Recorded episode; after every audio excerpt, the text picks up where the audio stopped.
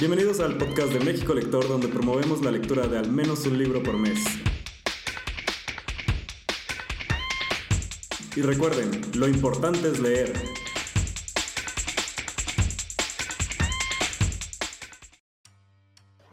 Bienvenidos al noveno episodio de la tercera temporada del podcast de México Lector. Ahora con ustedes la grabación en vivo. Como siempre, ya saben, aquí yo, Juan Carlos, para darles más recomendaciones. También está Jerry. hola, Jerry. Hola. Y tenemos una invitada especial, eh, nuestra amiga y la colaboradora representante de México Lector en Monterrey, Sagnité. Hola. Hola, buenas noches. buenas noches aquí, por estamos en su timeline también, además en el podcast en, en Spotify. Eh, Hoy les traemos un tema que para muchos es muy importante a finales de año porque estamos corriendo, tratando de cumplir nuestro reto de lectura que nos pusimos a principio de año. Entonces, además de hablar de nuestras recomendaciones eh, tradicionales, tradicionales, que ya son tradición eh, de los libros que hemos leído, en la segunda parte del podcast les vamos a eh, hablar de algunos de títulos o tips, creo que títulos en general, eh, de libros más cortitos, novelas cortas, algunos de cuentos, eh, que nos van a ayudar a sumarle a nuestro reto y si no lo alcanzamos, por lo menos a estar más cerca y que nos sentamos satisfechos. Entonces, comencemos con las recomendaciones. Zach, ¿nos quieres comentar cuál es el primer libro que nos quieres recomendar hoy? Entonces empezamos con el normales, ¿verdad? Bueno, Gracias. Pues el primero que traigo es un libro de, curiosamente, de uno de los autores que está eh, no nominado, más bien seleccionado para leer, ¿verdad? Este mes en México Lector, dado que hay tres libros que ganaron y se puede leer cualquiera de esos tres, dependiendo de su ubicación o del, de, la locación que quiera leer el libro. Sí justamente es un libro que ya no es nuevo, que pues ya está ahí una película de, de, libro y es el de Andy Weir, del Marciano. La razón por la que traje este libro es porque es el libro que a mí me gusta probarle a la gente que no dice que no le gusta la ciencia ficción, eh, que la ciencia ficción puede ser muy bonita. Eh, creo que es un libro muy sencillo eh, porque el 90% del libro es un personaje solamente que está hablando si hay, si hay ciertas interacciones. Em, bueno, ¿de qué se trata? Por si no saben y no están enterados de nada. Es por si no han visto la película. Por si no han visto la película. la historia eh, es acerca de unos astronautas que van a una misión a Marte.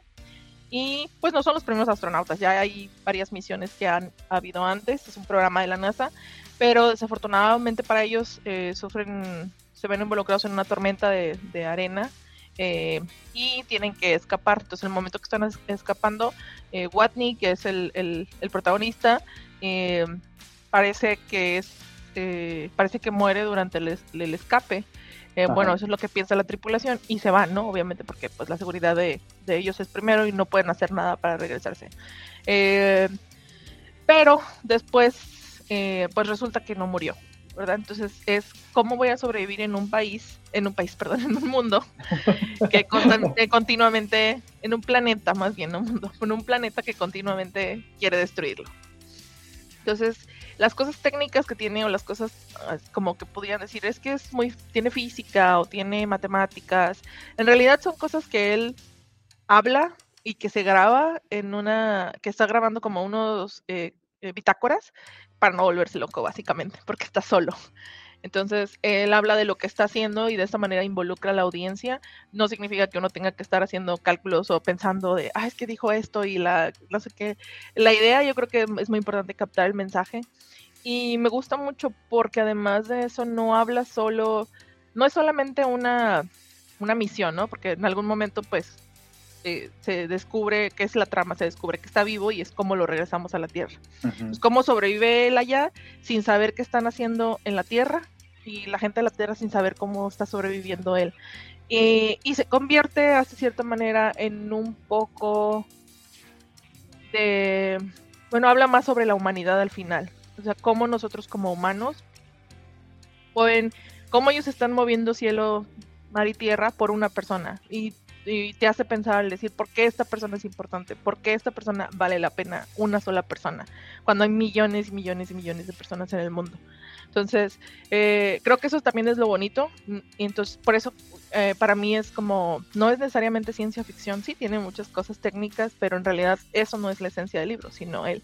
Además, él es muy, tiene muy buen sentido del humor, eh, que es lo que lo hace, yo creo que sobrevivir ahí, porque trata de tomar lo más divertido y positivo de todo lo que le pasa en, en, en Marte para sobrevivir. Y creo que te deja una lección muy importante que es cuando te veas sobresaturado de problemas, eh, siempre es como un paso a la vez. Entonces, él va a decir, él dice, ¿cómo voy a atacar todo esto? Tengo 50 problemas que resolver. ¿Cuál es el primero más importante del que probablemente voy a morir si no resuelvo o más prescindible? Entonces es, ir uno a la vez, uno a la vez, uno a la vez, uno a la vez. Sí, como, como en el trabajo. Eh, sí, claro, y cuando de repente, y de repente cuando te des cuenta, pero el trabajo sigue, ¿verdad? A lo mejor el, su objetivo era más tangible de, a quiero regresar a Marte, quiero regresar a la Tierra. Entonces, eh, pues en algún momento te das cuenta que ya son menos, ¿no? O, o, vas sobreviviendo, o se te pasa más, más, más, se te pasa más rápido el tiempo, ¿no? O de, no te hacen sufrir tanto esos problemas. Entonces, ese es. Sí, yo lo que recuerdo es que tiene un tono muy divertido. y que las papas juegan un papel muy importante. las papas y las bolsitas de tierra y de otra cosa. Sí, de otra cosa, por si vieron la película, ¿no? O si vieron la película, pues es una película más donde tienen que rescatar a Matt Damon. A Matt Damon, a Matt Damon, tercera película. ya sé. Muy bien. Sí, pues yo creo que es una es una manera excelente de empezar la ciencia ficción. Sí, la verdad es que es recomendación muy buena para hacerlo. Eh, Jerry, ¿qué nos vas a recomendar hoy? ¿Qué libro nos traes? Yo les traigo una recomendación que también es ciencia ficción. Es una novela de cyberpunk, cyberpunk mexicana de Bernardo Fernández, este, que alguna vez la tuvimos este ver, que estuvo con nosotros, o arroba monorama en Twitter. Y es una novela súper cortita, porque pues también ya reto lector que ya se acerca y quiero leerlo más rápido y lo más pronto de, de libros que tengo ahí pendientes que trata pues de la Ciudad de México, pero veamos como en el futuro, o sea, cuando eh, las personas se meten como en unos, eh, ¿cómo se llama? Como unos contenedores de gel azul y tienen como dispositivos que los conectan eh, para poder entrar a la realidad virtual, a lo que conocemos como Internet, y empiezan a hacer el personaje que ellos quieran en esta parte.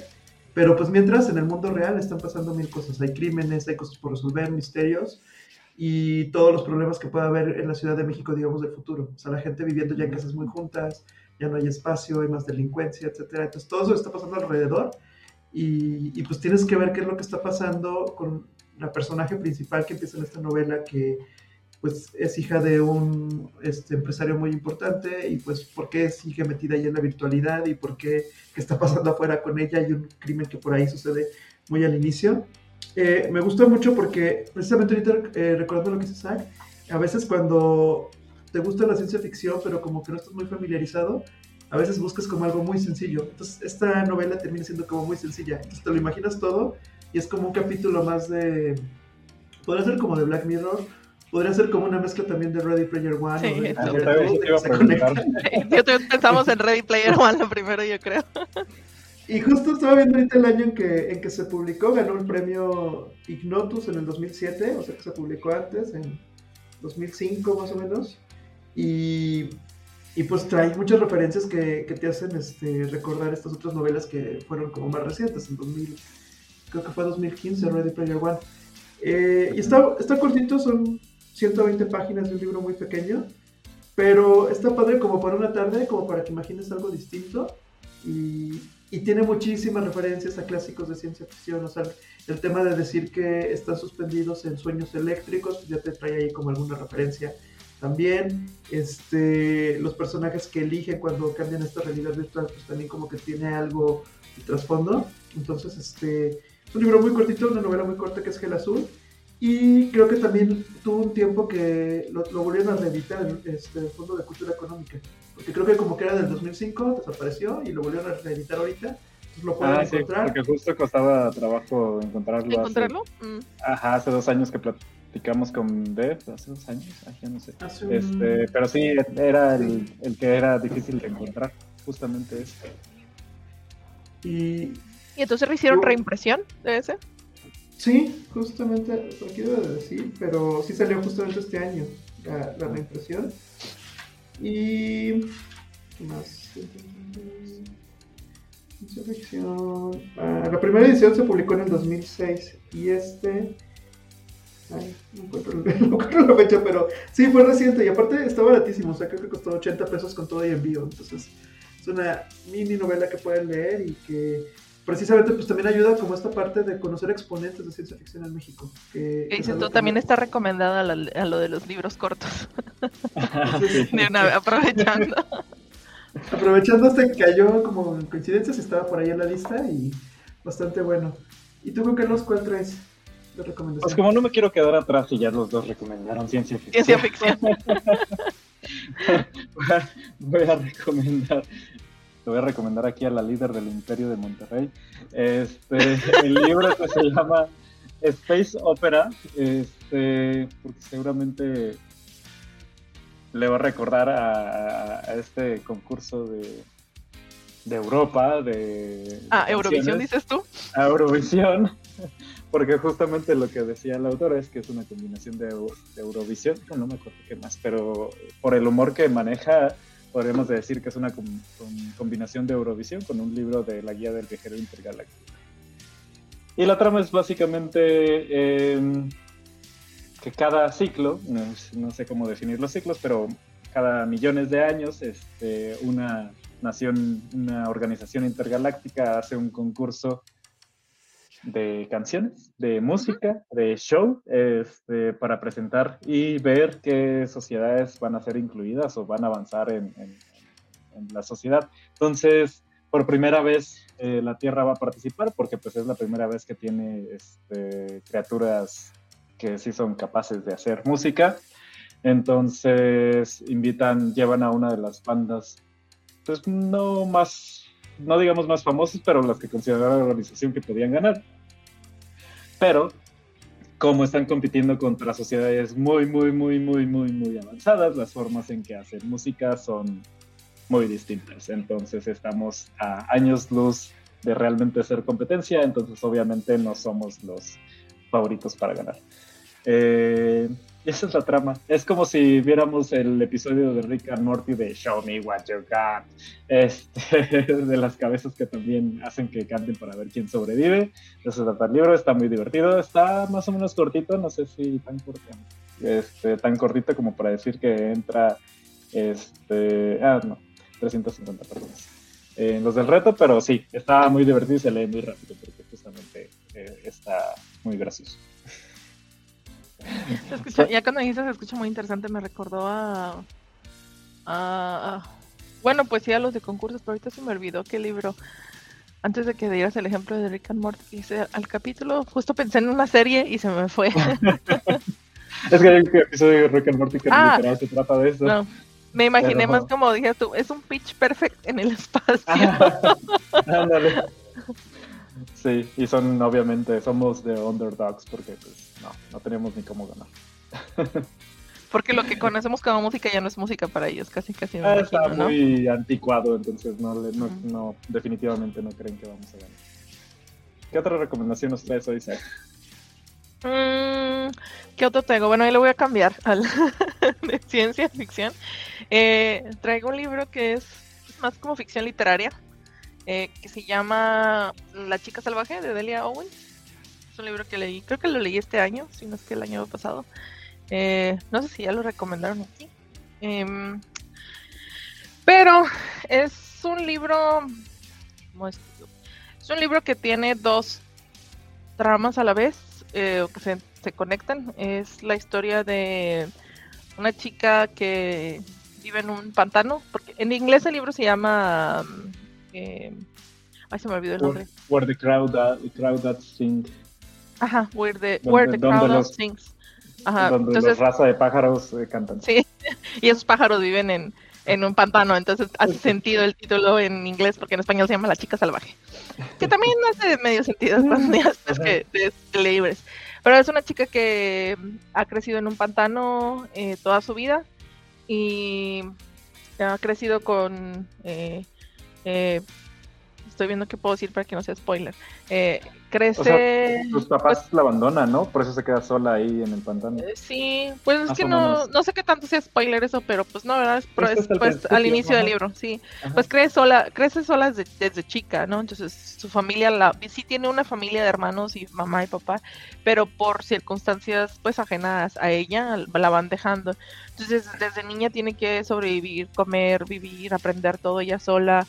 Entonces son, el libro te va narrando su vida básicamente, cómo puede ir, cómo va sobreviviendo, cómo encuentra comida, eh, las, los amigos que va haciendo en el camino, eh, pero también eh, creo que al mismo, trae esta historia como de capítulo historia, capítulo historia, ¿no?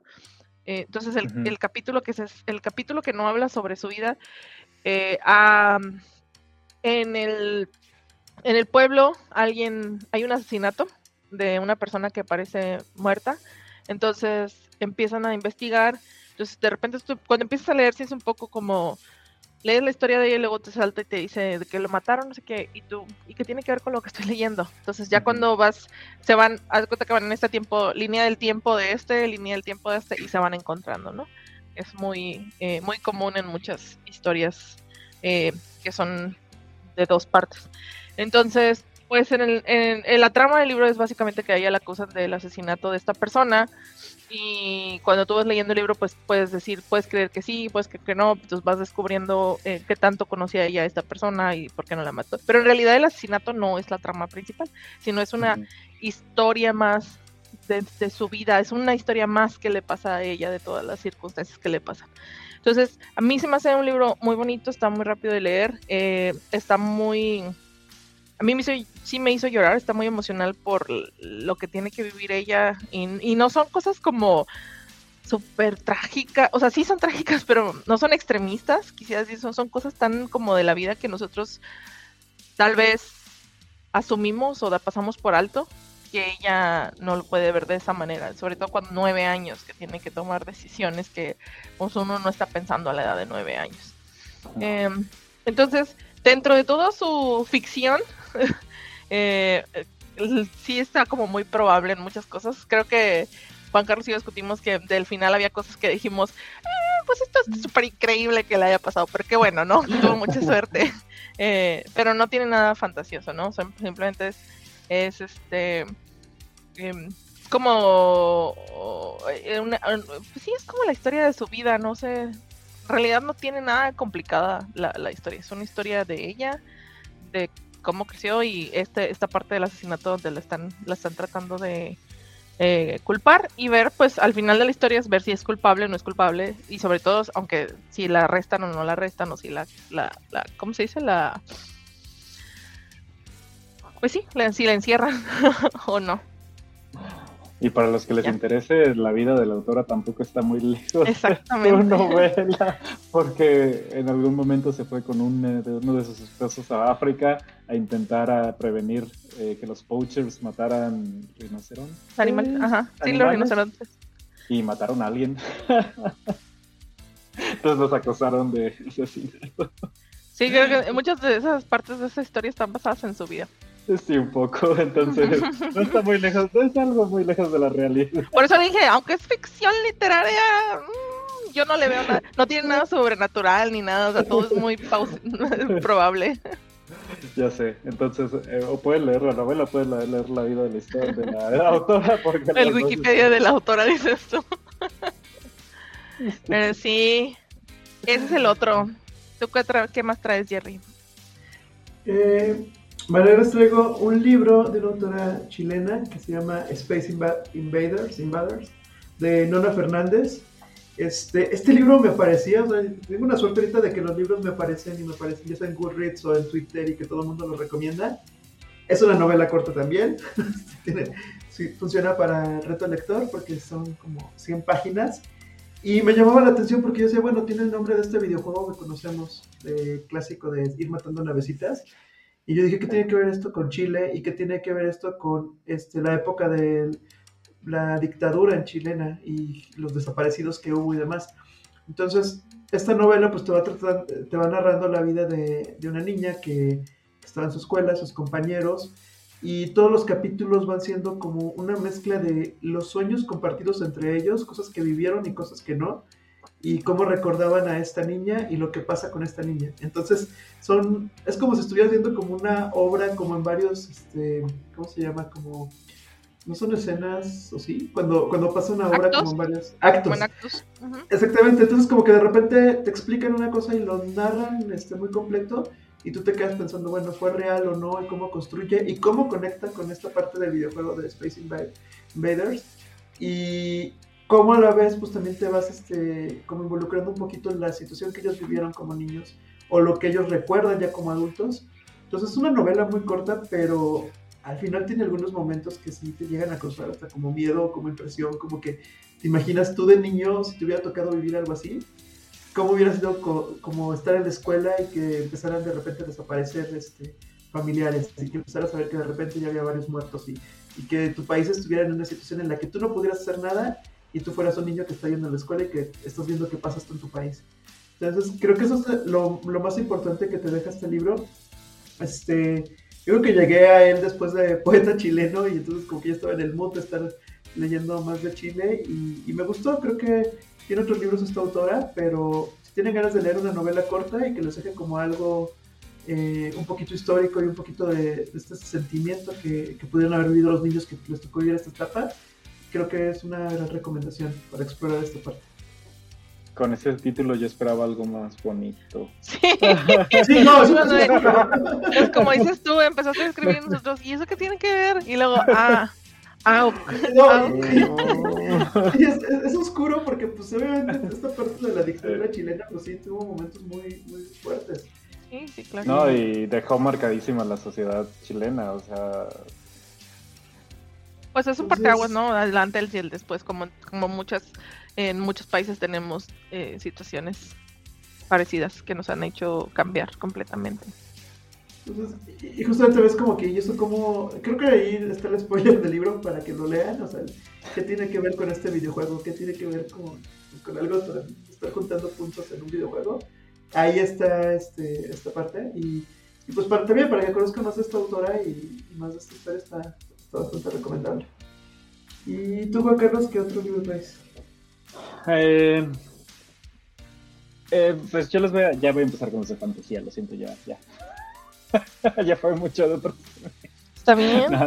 es cierto. Este, ya leí un libro más de este, Terry Pratchett de Mundo Disco. Entonces, mm. como es tradición, obviamente, porque hasta ahora casi todos me han gustado. Entonces, creo que es la cuarta entrega de los personajes de las brujas, que los personajes de las brujas de hecho son unos de mis favoritos en la saga. Este, y es medio continuación del anterior, este, pero el autor te dice al principio, ah, pues acuérdense que, que, las brujas vienen regresando de no sé dónde y esto fue lo que pasó. Entonces, básicamente, eh, la trama es que acaban de regresar de un viaje, del viaje de la aventura del libro anterior. Y en Mundo Disco también existe como eh, esta estas figuras de piedras de Stonehenge, Stonehenge, no sé cómo se pronuncia, Stonehenge. Este, y a alguien se le ocurre hacer una obra de teatro ahí, este, antes de la boda de alguien que se va a convertir en reina con un rey, shalala. Eh, pero al parecer este, este sitio pues es un sitio que, que es muy delgado eh, en cuanto a, la realidad, entonces está muy cercano a otras, este, hablan del multiverso, de hecho, en, el, multiverso, entonces es muy fácil llegar a otras, este, a otros universos paralelos en ese lugar. Entonces la obra de teatro dispara algo eh, que hace que se abran los multiversos y que dejen, puedan dejar entrar a este, a los elfos, a, la especie de elfos y que se empiecen a acercar este, a este mundo. Entonces, básicamente la trama es de cómo este, las brujas, nuestros personajes favoritos, bueno, mis personajes favoritos, eh, aparte de la muerte, eh, comienzan a lidiar con los elfos. Y pues obviamente el humor de siempre porque las, las, brujas como son viejas son muy cínicas y es como de, ah, esto, no sé qué, qué está pasando. Y de hecho por eso las amo y son bastante no me gusta esa palabra, pero pícaras, porque siempre hacen comentarios muy este, subidos de, subidos de, subidos de tono. que dicen, ay, eso no importa, ¿qué, te, te, da pena o qué? No sé qué. Son muy así las brujas. Este, pero sí, está, está muy divertido como las... Para empezar, la referencia esta de Stonehenge y que también existe en, este, el mundo disco y el multiverso que me dio mucha risa leer que existía el multiverso también el mundo disco. ¿Y tú el multiverso de Marvel o cuál? Y yo como el multiverso de Marvel, probablemente, quién sabe, seguramente los dos existieron más o menos, porque estos libros son como de los noventas, entonces seguramente el multiverso no lo ya Ajá. Entonces, pero está, está, está divertido que me empiecen a hablar de otras realidades y cómo este cómo podemos estar muy cercanos a ellos y cómo se divide. Al final retoman muchos de los temas que hablaron en los otros libros, que son muy divertidos, como el, cuando pueden eh, utilizar las mentes de los animales. Eh, pero en general ya saben que todos los libros de Mundo Disco están muy divertidos, y los, especialmente los de las Entonces esa es mi recomendación de hoy de Mundo Disco, porque ya voy en el, libro, ya voy en el libro 14, entonces cuando llegue al, llegue al 40. Oye, cuando pensábamos que los de Douglas Adams eran muchísimos libros, ¿te acuerdas? y luego... Los de, los de este, Lemon y Snicket, yo nunca Ah, los de Lemon y eran 11, ya, por fin, no 13. Ya pasé, 13, ya pasé el, el, número de serie con más libros. Sí. Muy bien, ¿qué más nos vas a recomendar, Zach? Bueno, ahora traigo uno que según es ciencia ficción, pero no es cierto, según yo es fantasía. es fantasía. Pero ya, ya traigo la primera saga Eh, aunque voy a recomendar el primero para que de ahí se sigan.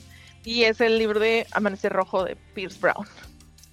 Solo voy a recomendar la trilogía, no los que salieron después, no los he leído, pero, pero bueno, eh, si les gusta The Hunger Games, les va a gustar este libro. Así, así me lo vendieron a mí y es cierto. O sea, si, si te gustó leer The Hunger Games, te va a gustar este, este libro.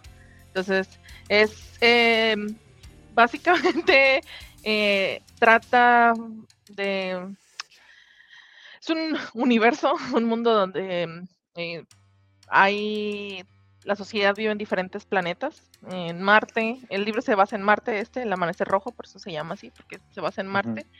Y eh, también en la Luna, en órbitas, etcétera, es una población. Pero la diferencia es que en este es, pues, como una utopía en la que viven ellos, pero en este mundo eh, hay un sistema de castas que se representa por colores. Y dependiendo del color que tú tengas, es el nivel literalmente en la tabla de, de poder que te encuentras. Entonces, hay posiciones que, colores que son más como, bueno, este es militar, ¿no? El color gris es militar siempre. Y luego el color azul quizás son más como eh, de astrología o lo que sea. Y entonces el nivel más alto son los dorados, que son los que los políticos, los que controlan a, toda la sociedad, y el nivel más bajo son los rojos, que viven en Marte y se encargan de excavar y sacar los materiales, que básicamente son como el alma de todo, porque si ellos no hicieran eso, la sociedad no existiría, porque ellos son los que están sacando todos los recursos básicamente para que la sociedad funcione. Entonces, pues hay siete colores, más o menos, si no me equivoco, no me acuerdo todos los colores. Eh, porque no todos son importantes, o sea, son importantes, pero no en la historia. Eh, entonces, este primer libro se trata, se llama Darrow, él, y la historia de Darrow es que, pues él es un niño, es un niño de 16 años, eh, y, y, él vive en esta sociedad y es minero, y lo que, y él sin querer, queriendo o sin, sin intención, termina siendo parte de una rebelión en la que él no nunca quiso formar parte. Eh, y esto no es spoiler, es la trama del primer libro, así empieza, es él está, eh, tiene una esposa a,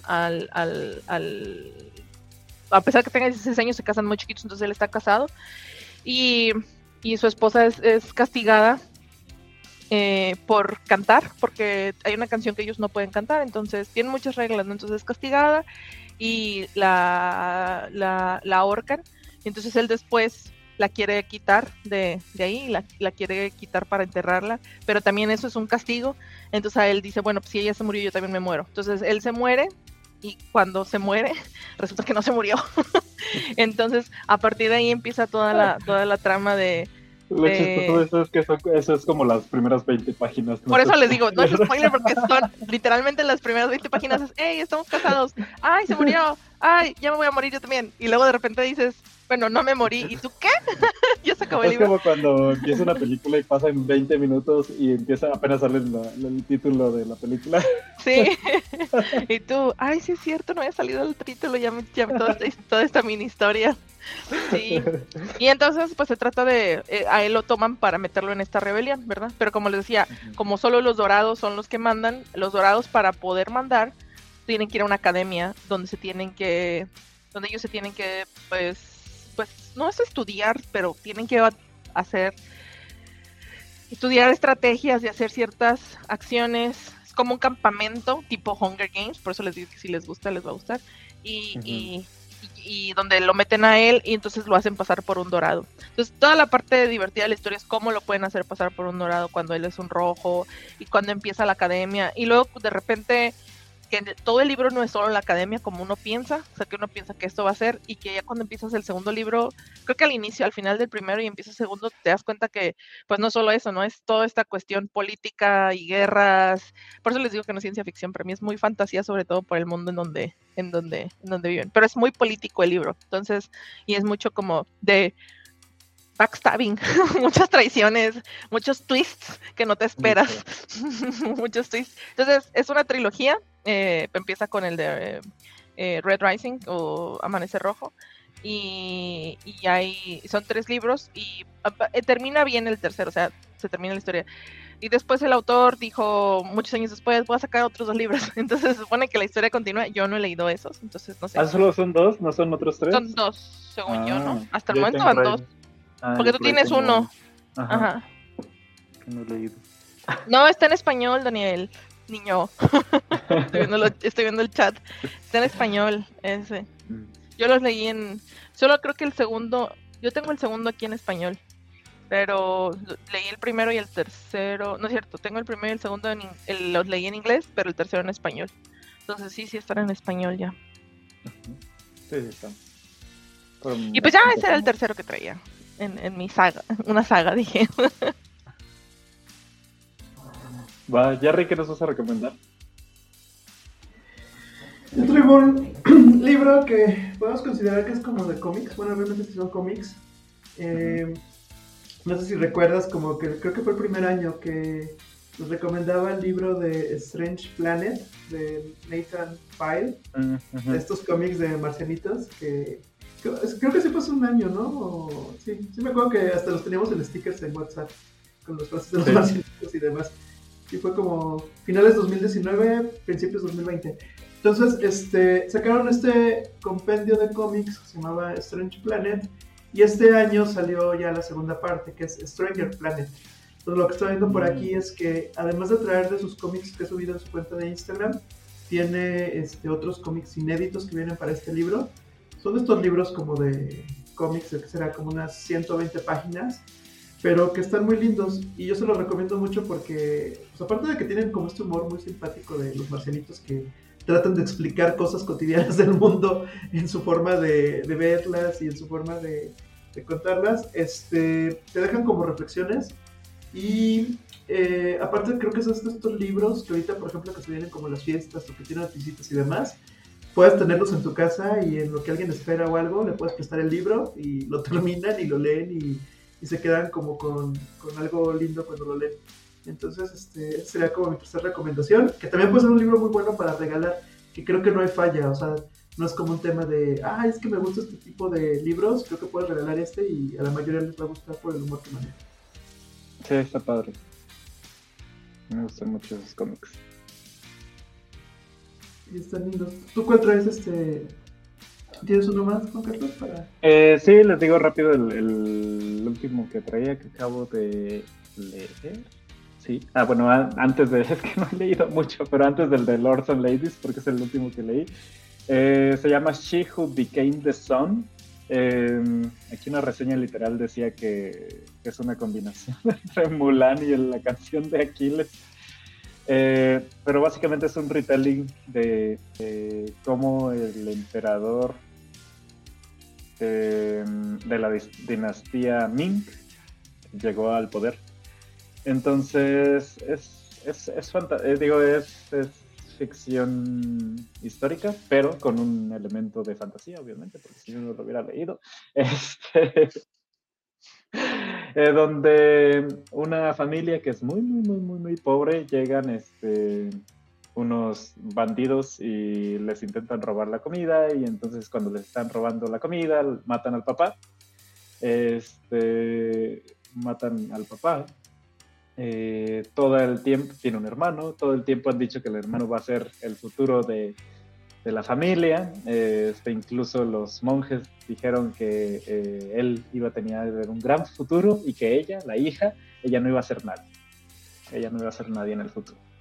Entonces matan al papá, quedan ellos dos solos, están ahí intentando sobrevivir y pues el niño casi casi se deja morir este, y solo queda ella entonces decide, eh, como los monjes habían dicho que su hermano tenía un gran futuro, decide hacerse pasar por él y se va al monasterio eh, haciéndose pasar por su hermano para hacerse monje. Y ahí empieza todo. Eh, un poquito de la historia del monasterio, pero la verdad es muy, bueno, no divertido, pero es muy chistoso porque es, este, todo el principio del libro es como ella está tan convencida de que tiene que convertirse en esta otra persona que hace todo lo posible para lograr un gran futuro como lo iba a lograr su hermano, siendo otra persona, no siendo ella, haciéndose pasar por hombre, haciéndose pasar por monje, siempre pensando en que no, ella no iba a ser nadie.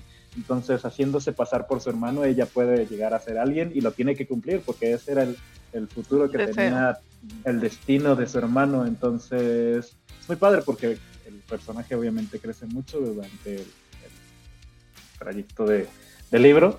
Y está, está, está padre, pues, digo, últimamente, si lo recuerdan, mis recomendaciones me gustan mucho estos este, como retellings de la historia de China de China y pues ya el elemento de fantasía pues es lo que hace para mí más fácil de leer.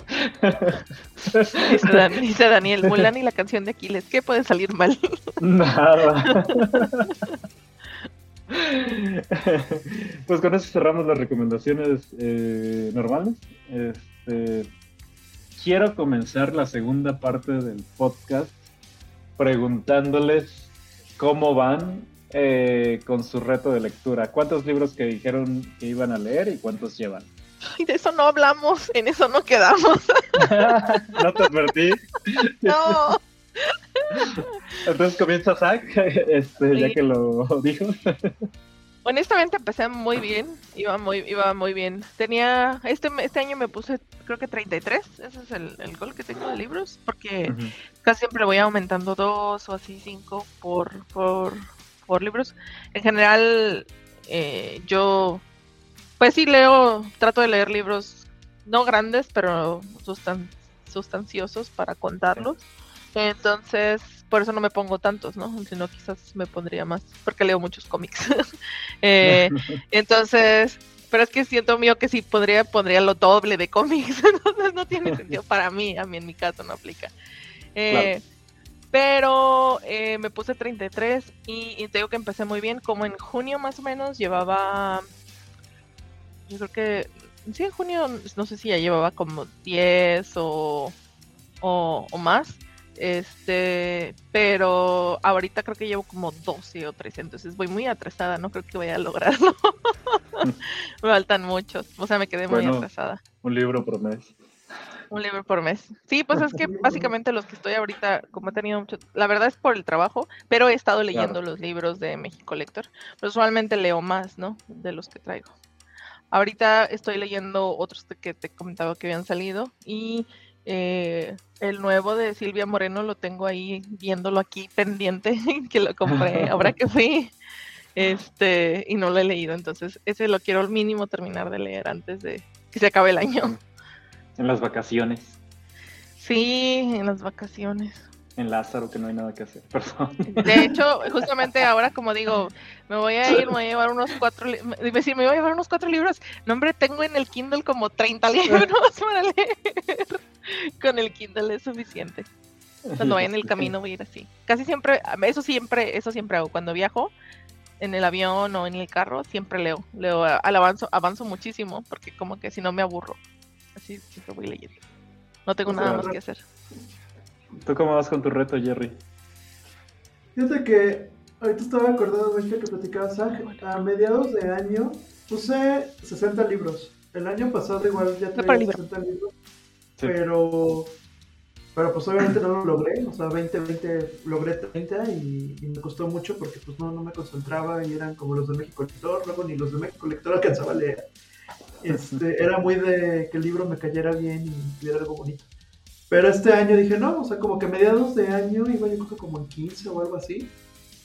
Y, y en eso en junio le empecé a meter velocidad. Eh, con el tip que aquí habíamos platicado, le puse lo de libros pendientes, los hacía con Alexa, entonces Alexa mientras camino me va leyendo el libro y rápido, o sea, como que libros que no tuviera que ponerle como mucha atención, no estar así como muy grabado a la historia, Alexa te los cuenta rapidísimo y aprovechas tiempos muertos.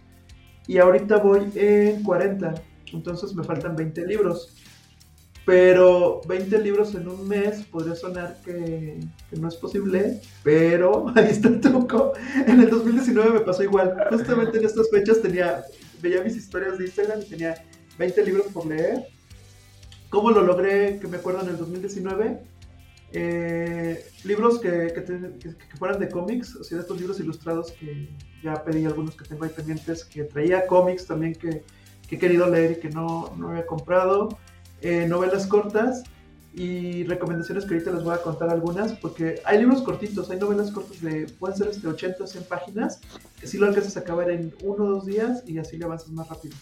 Entonces, también otro, otro, otra de las cosas que hice ese año para lograrlos terminar eh, fue pedir vacaciones. Entonces, ahorita pedí ya vacaciones mm. para esos días, pues ponerme a leer, más los días que se vienen de Navidad y demás, pues estar leyendo. Porque, pues, tampoco hay como mucho que hacer en estos días, ya los últimos de Navidad.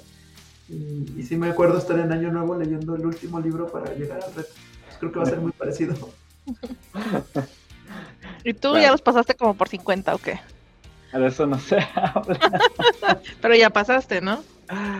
Ya, es que eh, había estado aumentando de 10 libros en 10 libros cada año. Pero justo cuando empezamos con México Lector he estado leyendo muchísimo entonces, a pesar de que ya llegaba a cierto número, no quería aumentarle. Ay, ya me voy a aventar hasta 100. Entonces, por ejemplo, el, año pasado me puse 50, pero leí 100 y algo. Y este me puse 60. Eh, y de hecho, creo que ya ese es el número, ese es el sweet spot. Ya no le voy a aumentar más. Mm. Pero igual. Pero ya lo pasaste. pero ya lo pasé. Ya llevo 90. Pero este el año pasado ya llevaba más, pero también es que este año me he estado leyendo más libros más largos.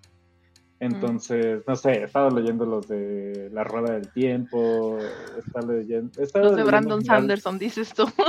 Todavía no, Diego, los de Brandon Sanderson, pero sí, en general. Aquí lo estoy viendo, no estoy, me estaba He estado leyendo libros de arriba de, bueno, no todos, obviamente, pero sí he estado leyendo más libros de 600 páginas, unos de 800, 900 páginas, entonces eso sí llevan más tiempo que obviamente se disfrutan, pero sí, que dice Thais. Este, sí. Entonces, eh, sí, digo, por ejemplo, este, Melissa, que todos ya conocen a Melissa de México Lector, es, lo que ha ido haciendo es que va actualizando su reto de lectura como va pasando este, el tiempo, como de, ah, ya, ya lo, lo, superé, no, pues le pongo 10 libros más y así lo va actualizando como va pasando el año.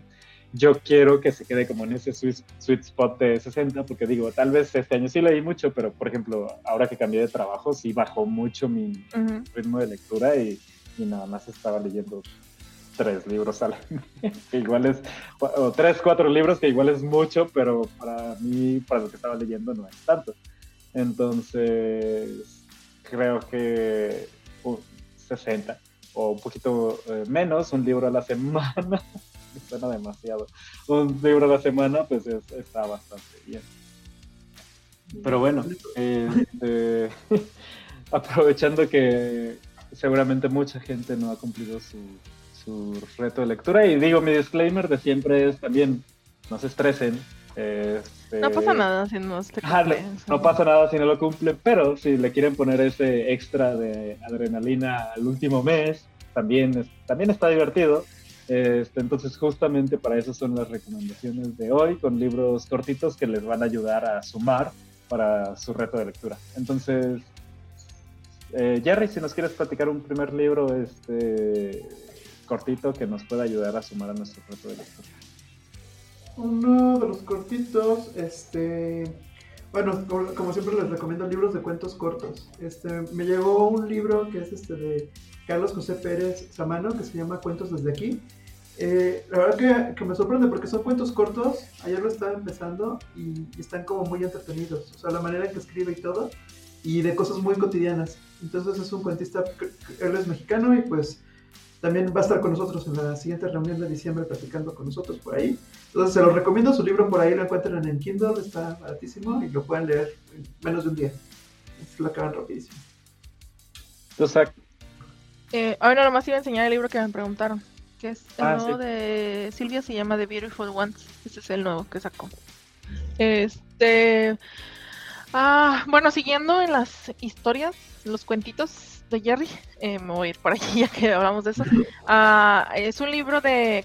La verdad es que no sé si está en español, pero es un libro de Ellen uh, Thurston que se llama An Elderly Lady Up to No Good. Una señora mayor no, no está no, no, no sé cómo traducirlo, está buscando problemas, ¿no? ¿no? va a ser nada bueno. No va a ser nada bueno. Y en realidad son, son cuentos cortos dentro del libro, pero son sobre ella misma. O sea, son, imagínense que son aventuras que le pasan a Maud, se llama el personaje principal. Entonces es una señora grande que tiene como misadventures y es muy, está muy, a mí se me hace muy divertido, pero tiene también su parte como de que luego eh, hay un asesinato y le echa la culpa, o sea, todas las, como el, así como todos los eventos desafortunados que le pasan a ella, entonces como que cada cuento cuenta como eh, una viejita, o bueno, una elderly lady, este, eh, busca, eh, busca un perro, y el otro se llama, una señora mayor busca esto, ¿no? Entonces como que cada, cada, cada cuento eh, es diferente. Y pues en realidad digo que son cuentos a pesar de que sea una historia como ella, porque no es una novela como tal, o sea que va siguiendo la estructura, sino puede ser que una historia le pase en un mes y el otro le pasa en un año y así. Ah, suena divertido. Sí, está divertido. Yo les puedo recomendar, eh, comencé a leer este autor que se llama, no sé cómo pronunciarlo, este Jelly Clark. Este que creo que les había recomendado el libro de... Este... Ah, ya, me acordé. Ring Shout. Este... Pero este, ese es un libro independiente, y, pero está creando como un universo que se llama The Dead Gene Universe, que es este, el, el, ah, el ¿cómo se dice? Gene. El genio, el genio muerto. Ah. Este, ajá, el genio, como el genio de la lámpara. Este, porque justamente uno de sus primeros cuentos basado en, este universo se trataba de un eh, genio que encuentra muerto. Este universo lo, que me gusta es que es acerca de una organización que se encarga de investigar eh, sucesos paranormales en un Cairo de 1800 y algo. Entonces es como si tuvieras a un tipo Mulder y Scully, pero en Egipto de 1800. 1800 no, es, es muy, muy, pronto, 1900 tal vez. Eh, porque justamente el, que les quiero recomendar se llama este, The Haunting of the Trump Car 15. Eh, y es un tranvía en el que resulta que está este, poseído y pues están, van a investigar qué es lo que está qué es lo que está pasando. Es literal un episodio de X-Files, pero en Cairo de 1900 y algo. Está muy entretenido. Y ya hay este, después una novela, pero para su reto de lectura, este son menos de 100 páginas, entonces se lee súper rápido, una sentada. Jerry, ¿qué otras recomendaciones tienes por ahí? Yo sé que tienes muchas recomendaciones. Sí, fíjate que también este, y creo que entran ahí mucho los clásicos, este, Ajá. que pueden leer. Cuando andaba yo investigando por ahí en Twitter que cuáles recomendaban, mínimo tres o cuatro personas me recomendaron El extranjero de Albert Camus.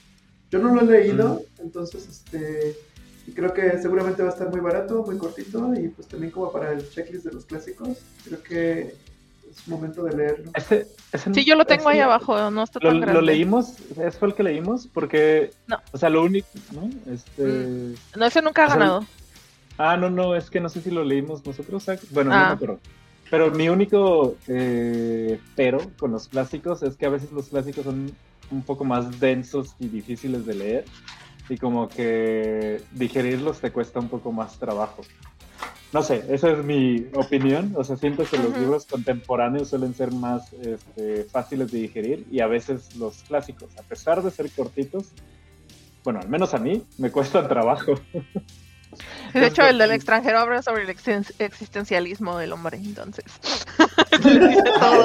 Digo, Muy bueno para estas fechas.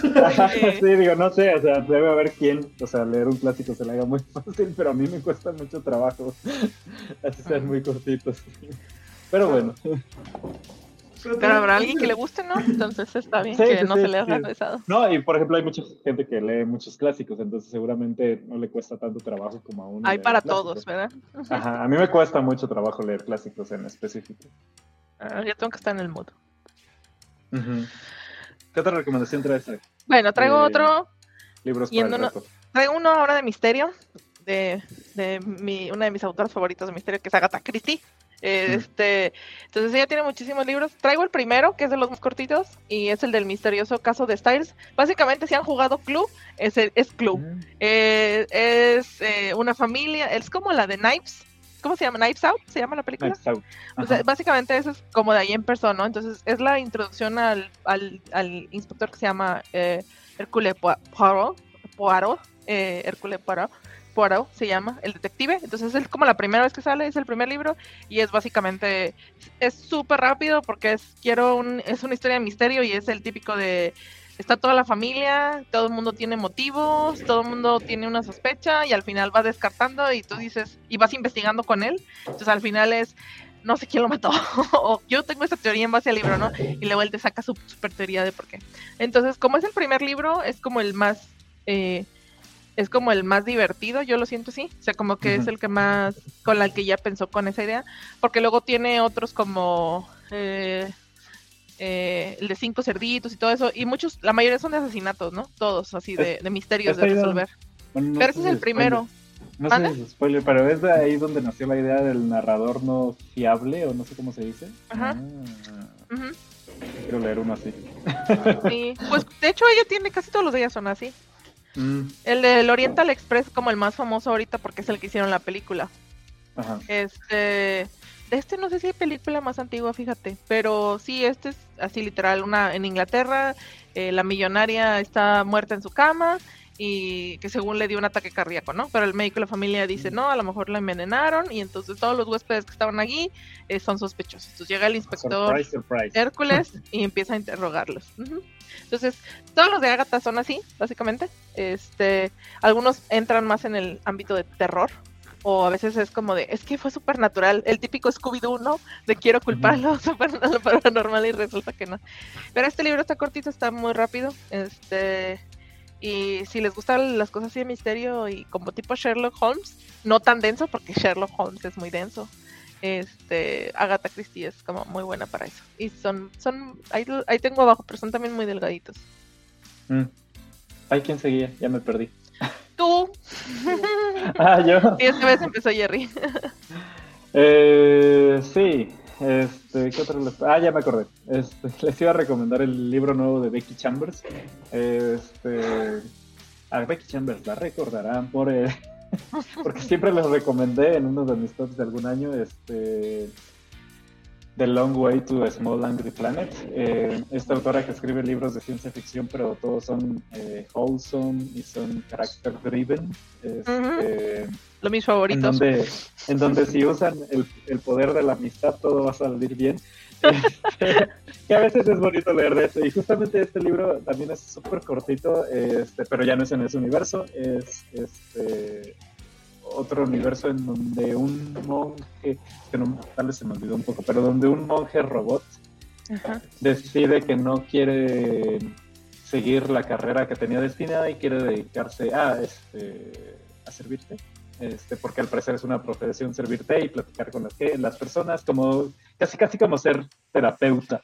Entonces, servir en té, hablar con la gente, este, hablar de sus problemas, este, recomendarles cosas. Entonces, habla justamente cómo eh, hace este cambio de profesión y, este, pues obviamente, eh, las dificultades de hacerlo, porque no es como que ya automáticamente supiera cómo dar. Eh, es un monje y un robot, es que no me acuerdo. Pero algo así.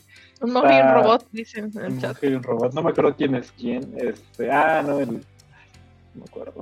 Creo que el monje es el que decide cambiar de profesión y después se encuentra el robot. Pero bueno, léanlo para que lo descubran. Investíguenlo.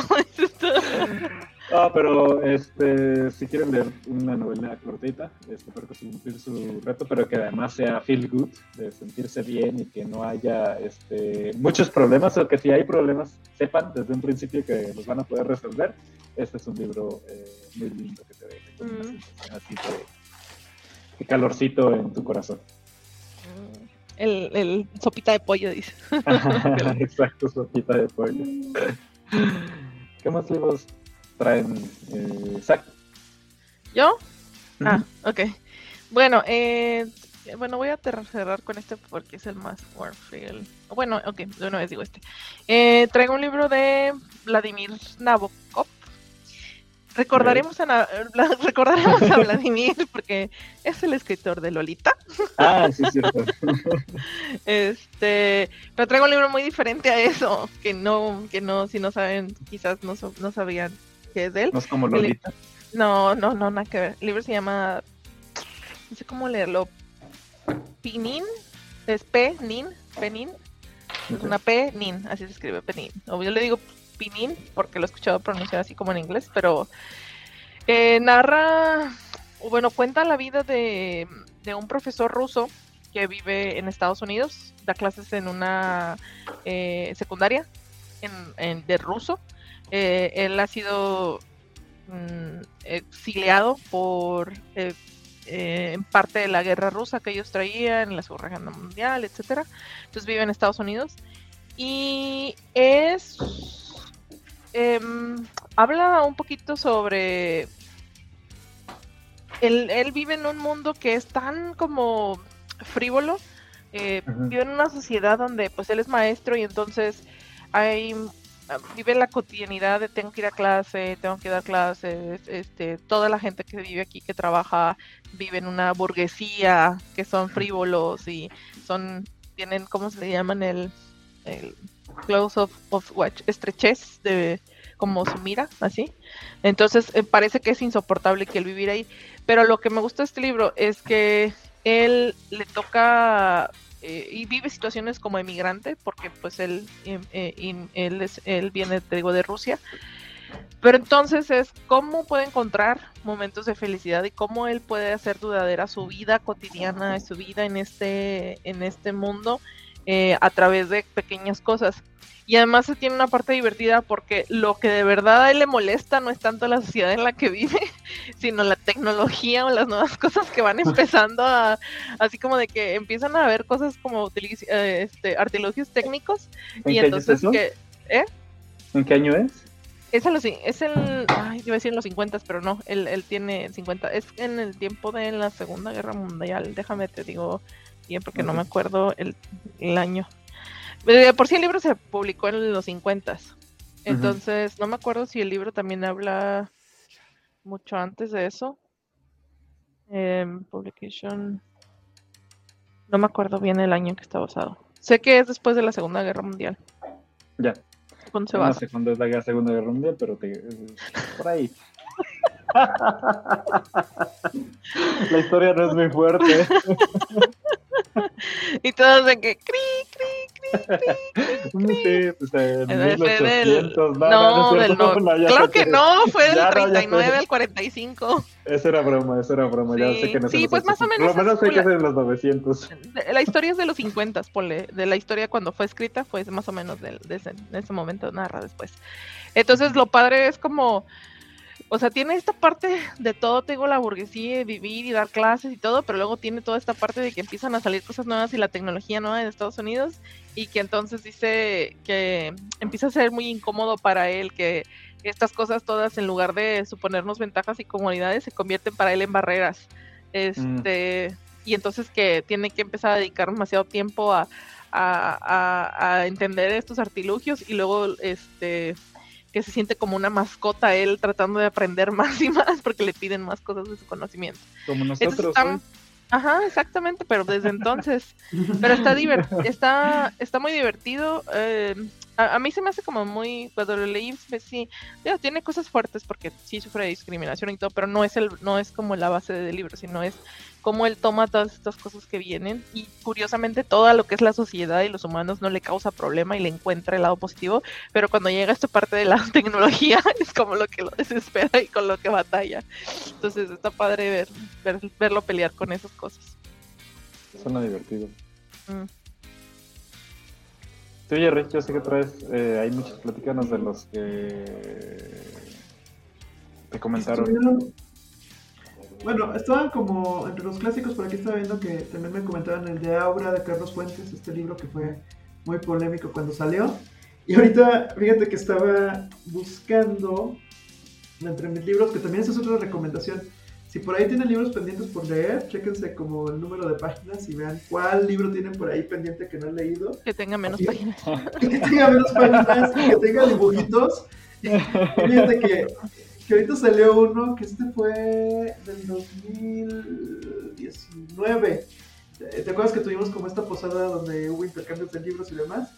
Ajá. Entonces, este, me tocó que me regalaste este de, de Pluto Files, de Neil deGrasse Tyson. Y Ujú. le acabo de quitar el empaque y, y yo- no, seguramente está larguísimo, pero ahorita que estaba buscando qué libros este, me van a servir para el reto y estoy aquí acomodándolos, son 158 páginas, pero tiene dibujitos y está bien padre. Ah. No tiene muchas notas, divulgación científica y demás.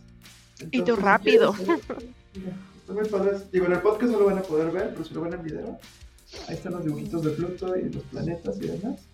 Ah, Entonces, ya con esto, y muchas notas y demás, entonces ya con esto me llamó la atención y creo que también se los puedo recomendar, porque generalmente luego los libros de divu- divulgación científica no son tan grandes, o sea, depende, pero hay algunos de unos temas que te actualizas y, y no son tan grandes y también te dejan temas muy interesantes. Entonces, busquen por ahí libros que tengan que les hayan regalado de otras navidades. Son opciones para, para acabar su reto lector. Pues sí, todo suma. Todo suma. Y pues ya, no sé si tengas otro más, Juan Carlos. Eh, yo nada más les iba a decir, este no está, o sea, sí está cortito, tiene menos de 300 páginas, pero si vieron las películas de Laro, leí el segundo libro que se llama Spirals, eh, que obviamente está basado, eh, son las novelas japonesas, entonces si quieren saber qué pasa realmente eh, en el misterio de la, este, de la grabación, eh, por qué Sadako mataba a todos y cuáles son los siguientes planes que tiene eh, contra todos, está muy divertido. ¿Ah, sí? ¿No de terror?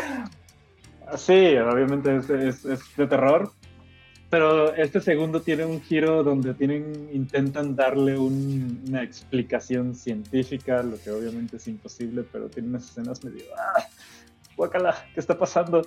Este, pero se le hace súper rápido justamente porque estás como ahí con las ganas de ver, ay, ¿qué, qué- está tramando Sadako?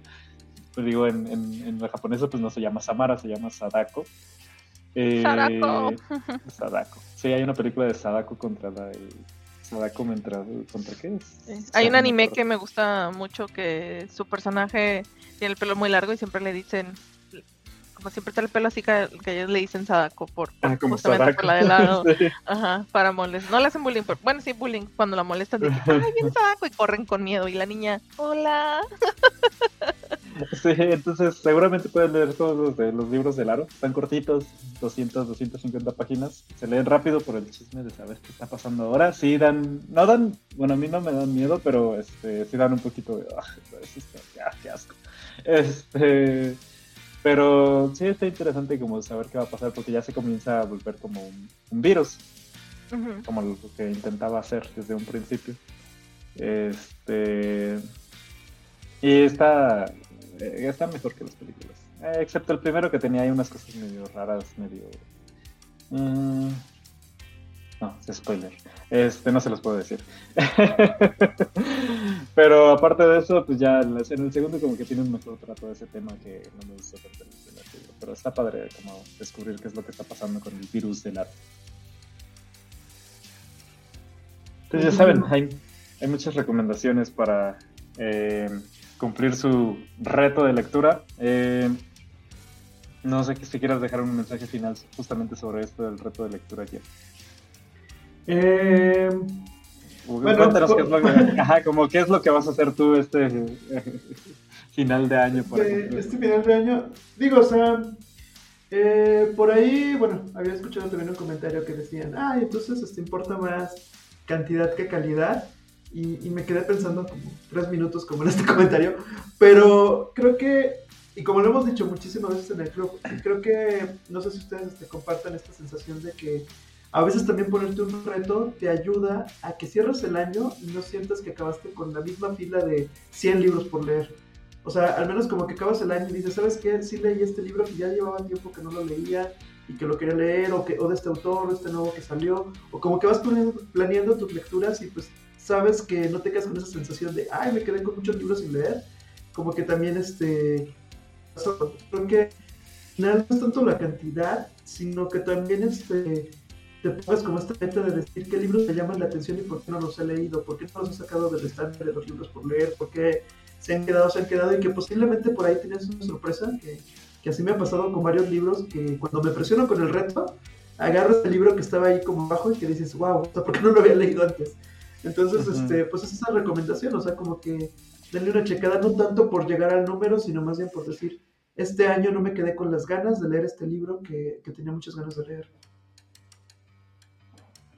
Sí, y, de hecho, digo, al menos yo, yo les diría, digo, para eso intentamos como dar eh, recomendaciones, justamente para que tengan más opciones y nada más no lean por leer, lean algo que les gusta, lean algo que ya les interesaba, como dice Jerry, lean algo que ya tenían ahí pendiente. Eh, sí, aprovechen la época del año y busquen uno cortito. Pero, este, sí, justamente, o sea, no nos vayamos nada más por cumplir el número. Eh, además, dediquemos un poquito de tiempo para investigar justamente lo que nos gusta leer y que este y que los libros que leamos pues se- sean del género que ya sabemos que nos gusta. Entonces, eso ayuda a que pues al final eh, si leemos por eh, distraernos o si leemos por entretenimiento, si leemos por cualquier otra cosa, pues que al final sea justamente lo que estamos cumpliendo, ¿no? ¿Tú qué piensas, Zach? Muchas cosas. Ah. Eh, no, yo creo que, lo que me quedé pensando en lo que decía ayer, tres minutos de calidad contra cantidad. Y pues lo que siempre hemos dicho en el club es, pues lo importante es leer, ¿no? O sea, es, es yo creo que tiene que verlo uno muy personalmente y decir, si yo antes de empezar México Lector no leía ningún libro al año o leía uno o dos libros al año y el siguiente año leí cinco, y es el doble y es una ventaja. Y a lo mejor eh, tenemos que manejar las expectativas que tenemos de nosotros mismos. Es decir, al siguiente año quiero leer el doble otra vez, quiero leer 10, pero a lo mejor no llegó ahí, pero leí 8, entonces como quiera leí más que el año pasado, ¿no? Entonces esa, el mejorarnos siempre a nosotros y buscar estar eh, y no hacerlo, yo creo que se vuelve un poco hasta después enfadoso, tedioso cuando queremos obligarnos a leer solo por cumplir una cantidad. Y cuando nos ponemos la mentalidad de decir, es que tengo que tener, tengo que tener estos libros y quiero leer y tengo que leer. Y entonces eh, pues llega un punto en el que estás leyendo y ya no, ya no lees, ya no te gusta leer, ¿verdad? Ya estás leyendo como por obligación y por, por contar un número, por así decirlo. Entonces, eh, pues sí, el, el, como decías tú, también la lectura nos permite, el leer estos libros de México lector nos permite ver diferentes géneros que no sabíamos que quizás nos podían interesar. Entonces, a lo mejor de ahí nosotros podemos ir eh, poliendo nuestra lectura y dedicarnos a nuestra lectura, ¿no? Como yo decir, a mí me gusta mucho leer de ciencia ficción y de fantasía, por ejemplo, porque ya es, algo que yo he descubierto que, me gusta más, igual más un poco más la ciencia ficción. Entonces, pero es porque he leído varios libros de, todo y he descubierto que me gusta y que no me gusta. Entonces también nos ayuda eso, eh, pero tampoco el estresarnos o el frustrarnos o el leer por un número nada más, este, sino el leer porque queremos, pues por la, la, razón que sea, por entretenernos, por divertirnos, por conocer más historias diferentes eh, y, e ir viendo nosotros que vayamos mejorando. Aunque mejoremos un libro al año o dos libros al año, ya es, ya es ventaja. Y si un año no se cumple, pues ni modo, el siguiente ¿Quién dice, quién dice que tiene que ser así? O sea, pues que este año ya no terminé ya no de leer, no, pues hay que seguir leyendo, aunque no, aunque no vayamos a cumplirlo, pues hay que leer uno o dos más, los que se alcancen, ¿verdad? Hasta el 31 de diciembre, decíamos. Fracasar, no. no. Le tenemos mucho miedo al fracaso y no es malo, del fracaso se aprende. en este no cuenta, en este no cuenta, recuerden que lo importante es leer. Eh, entonces, ya saben, si están escuchando el podcast, pasen a, Twitter o a Facebook o a Instagram. Cuéntenos eh, qué es lo que están haciendo para llegar a su reto de lectura. Cuéntenos cuáles son las lecturas rápidas que, van a estar haciendo en el mes de diciembre.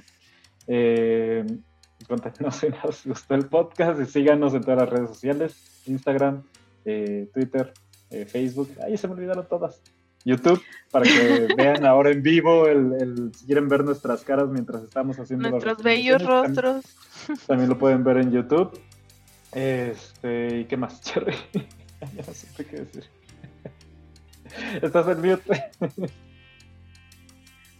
Yo ya hablé. ¿Qué nos esperamos en las de México Lector? Que ya hemos ido este, reactivándolas. Pregúntenos en redes sociales para que les confirmemos si hay reunión en su ciudad y cuáles son este, las eh, conocemos como las normas que tenemos ahorita por el tema de que sean expuestos al aire libre, que quienes vayan tengan sus vacunas y que sea lo más seguro para todos para que podamos volver a convivir.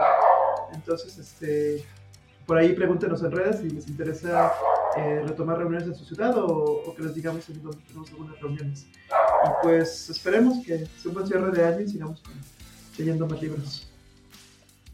Sí, gracias por escucharnos, Tac, gracias por Gracias por invitarme. Y nos escuchamos en la próxima. Adiós. Nos vemos. Bye.